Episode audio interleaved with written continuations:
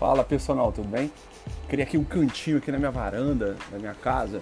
É, eu tô trabalhando de casa.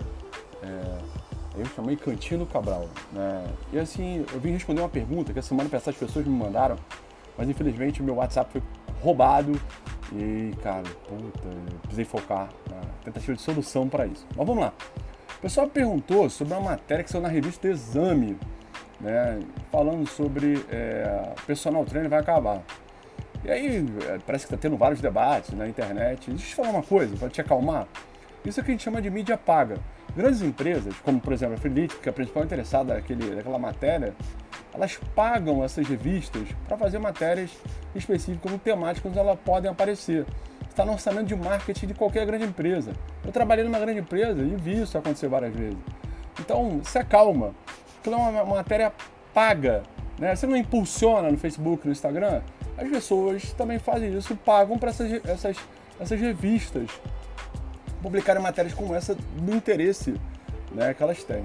Outra coisa que é muito importante você entender, os aplicativos, eles competem com você. É, principalmente, os mais afetados são os personagens que não fazem nada diferente, que não controlam o treino do aluno, que não entregam valor para o cliente, que não tem um modelo de negócio que demonstre diferenciação. Então, essas pessoas que estão só preocupadas em vender, é, virar autoridade digital, né, elas são muito vulneráveis a esses aplicativos. A boa notícia que eu posso dar para você, as pessoas que são diferenciadas, elas podem usar o aplicativo a seu favor, elas podem usar a tecnologia para te ajudar a entregar mais valor do seu cliente, para te ajudar a controlar mais o seu cliente e personalizar cada vez mais a sua interação com ele. A gente vive a quarta revolução industrial desde 2010, quando a Alemanha foi o primeiro país a trazer essa informação. Infelizmente o Brasil assumiu isso muito tardiamente, só em 2018 ele reconheceu. Você não precisa ficar desesperado não, fica calmo, com matéria paga, né? E aí isso traz esse desespero para você.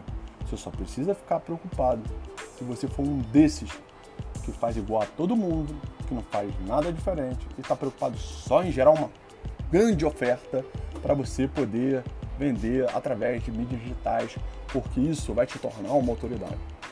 Sai da mesmice, faça diferente. O meu propósito é ajudar você a se tornar um empreendedor de sucesso. Um abraço, pessoal.